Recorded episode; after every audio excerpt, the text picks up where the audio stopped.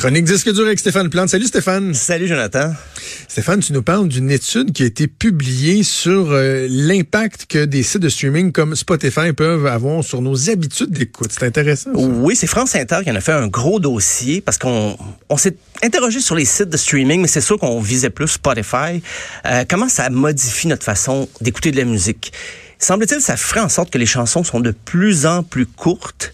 Euh, mais moi, j'ai des doutes quand même là, sur, sur, les conclusions de l'étude parce que avant la fin des années 60, là, les chansons étaient courtes. C'est plus quand le, le, le médium lui-même, le support musical, a été capable sur les 45 tours d'avoir des, des, des chansons plus longues. On l'a simplement fait. Par contre, c'est vrai que pour capter l'attention, semble-t-il qu'on garde les chansons plus courtes, moins d'intro. Euh, de nos jours, les chansons durent en moyenne, du moins dans le top Spotify. Tout ça, là, les, les, les chiffres qui sont sortis, les résultats de l'enquête, ça vient du top Spotify. Les chansons les plus euh, téléchargées sont plus sur des playlists et tout ça. C'est trois minutes 30 secondes. En oui. Puis on prétend que la, la, tendance est à la baisse parce qu'il y a 5 ans, c'était 20 secondes de plus. On a 3 minutes ah, 50. Oui.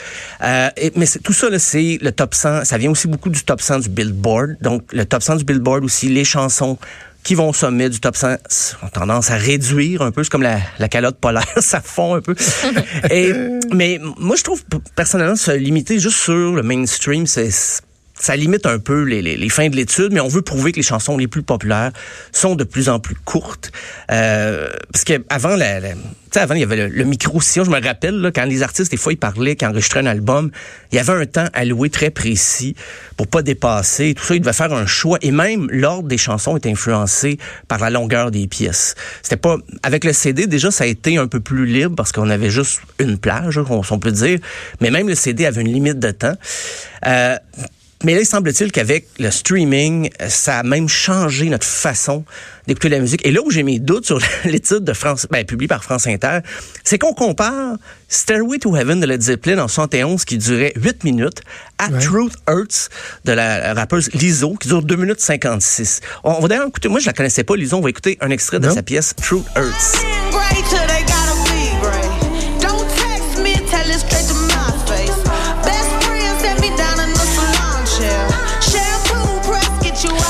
Mention spéciale au back vocal. Oui. Mention spéciale au fait que si on le traduit, c'est très spécial.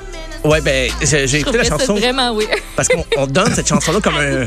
deux secondes. Comme un exemple que notre écoute change, mais encore faudrait-il comparer des pièces comparables. On, on, part de Led Zeppelin en 71 et comparer ça avec du rap. Je, je trouve pas que c'est une comparaison. Ouais. Je sais qu'on a voulu illustrer le fait que, OK, la, la chanson de l'ISO dure 2 minutes 56, puis euh, Led Zeppelin, c'est plus que 8 minutes. Ouais. Mais en même temps, si on inverse, euh, je suis certain que je peux trouver plein de pièces de 71 qui durent moins de 3 minutes et plein de, de musique d'aujourd'hui avec des chansons d'au-dessus de 8 minutes facilement.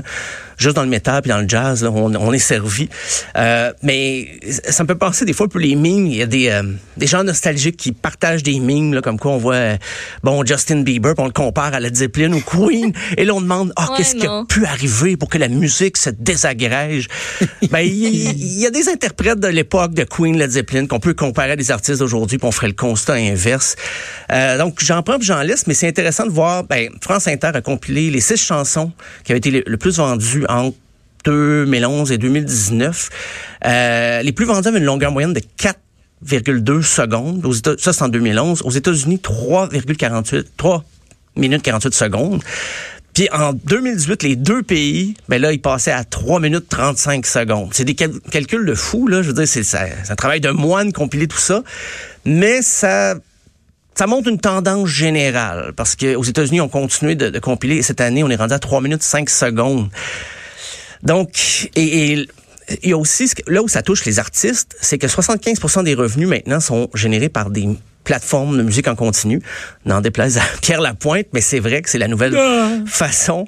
Euh, puis les compagnies de disques aussi bon, Pierre, doivent s'adapter parce que le, le, avec les sites de streaming, parce qu'ils ils font de l'argent avec ça aussi, malgré que c'est peu. Des fois, on, on, peut remettre ça en question, c'est certain.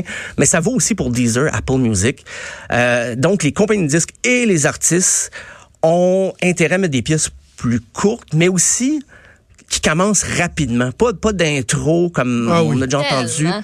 Je suis tellement d'accord avec ça. On, on préconise même de commencer avec le refrain. Ben, il y avait pour euh, l'entrevue, on a interviewé Charlie XCX, une jeune chanteuse qui a écrit elle. Pour, pour elle, un refrain, l'idéal, là, ça serait que la chanson, euh, que le refrain arrive avant 30 secondes.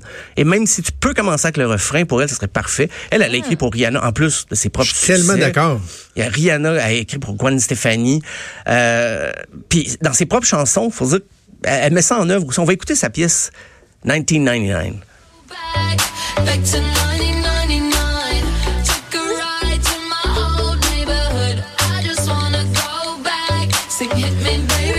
Maude qui danse de façon Ah endiablée avec son foulard. Avec son foulard Je suis au dag. lié serré. Non, mais c'est vrai que là, moi, j'aime une tune qui va commencer avec le refrain, puis là, ensuite, tu y vas du couplet, puis là, c'est comme si après ça, c'était le refrain plus plus. Tu sais, tu rajoutes un instrument de plus ou un petit, un petit ah de plus dans le refrain. Ah, ben, C'est comme drôle. si tu dis, regarde, je te présente le refrain de la tune, puis après ça, on part la tune. Tu Mais en même temps, tu sais, il y a aussi le fait que la tune que t'aimes, là, puis que tu tripes sur le refrain, puis qu'elle vient juste après une minute, il y a comme un build-up.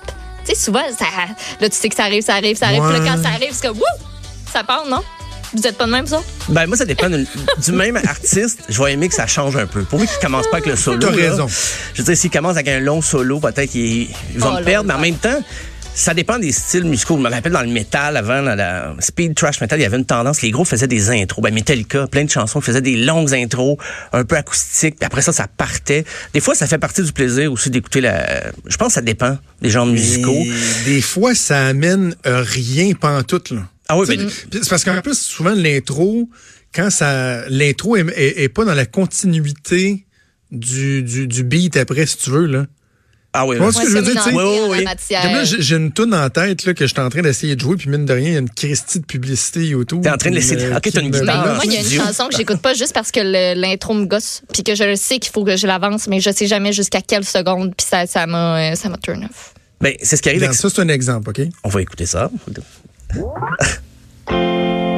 Non, c'était pas celle-là. On dirait que c'est toi qui joues en Non, studio. ça, c'est Nothing Man de Pearl Jam. Mais, euh, mais en fait, où c'est c'est que c'est pas la bonne version. Mais en tout cas, il y, a- il y a une des chansons sur Vitalogy de Pearl Jam là, que t'as comme un, un 20 secondes là, de juste... tu- du- du- du- du- qui a rien à voir avec la tune puis là, la tune à part après. Puis je suis pas mal sûr que c'est Nothing Man. là. ça doit pas être la bonne version, juste sur, euh, sur euh, YouTube. Puis tu sais comme, mais ça servait à quoi, ça? Ben, c'est une Pourquoi j'ai perdu transition 30 peut-être secondes? avec la chanson d'avant? Non? Je sais pas. Tu sais, des- dans, le- dans le Je sais pas. temps. Mais bref, des C'est intros trop longs. Tu sais, on est en 2019, là. Faut que ça roule. C'est, ah ouais, get to the point. Ben, c'est parce qu'en plus, l'algorithme de, de Spotify est capable d'identifier une chanson qui est toujours skippée.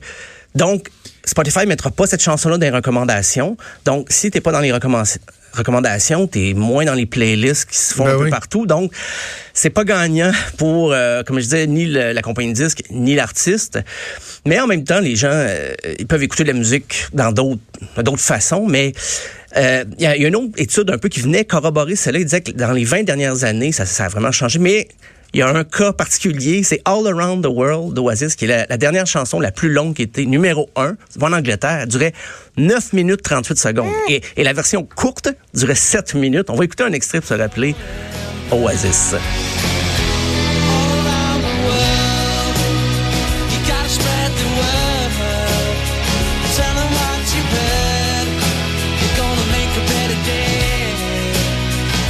On veut Oasis. Ça, c'est la dernière chanson qui a été aussi longue. Ben, tout l'album Be Here Now, c'est toutes des chansons trop longues, mais ça, c'est mon, point de vue personnel.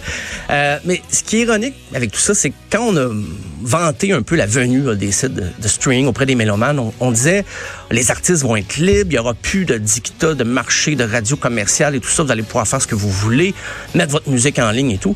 Mais on se rend compte quand même que d'autres normes qui sont apparues, puis vous n'êtes pas obligé de vous y conformer comme musicien, mais souvent, euh, autour de vous, on, on va vous en parler, dire, ah, ben, ta chanson est rendue trop longue, il n'y a pas d'intro, il n'y a pas... Donc, c'est c'est euh, c'est pas comme les radios commerciales qui décident de jouer ou pas ta chanson. Tu peux mettre ta musique sur Spotify, même avec des Ben oui. longues intros, mais est-ce que ça va trouver preneur aussi facilement? Ah, c'est c'est ça que le...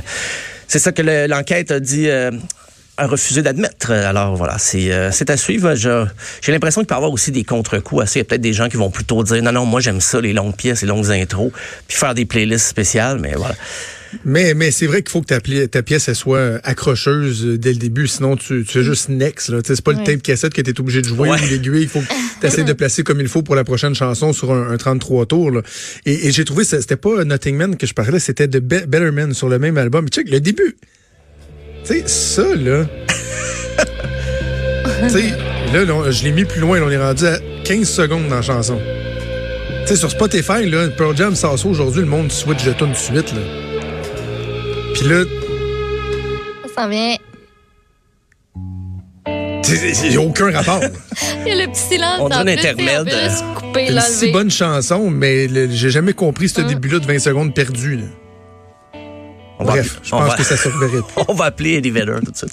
Ça va se Ah, hey, si t'as son numéro, là, je suis preneur. Là. Quand- ça reste mon idole quand même, Eddie Vedder. là. Et sa pagette, je pense. C'est tout ce que j'ai. Bon, bon, on va se laisser sur du Pearl Jam. Ben Hey, voilà. Merci Stéphane, on se reparle demain. À demain. Salut. She practices her speeches. He opens the door. Vous écoutez Franchement dit.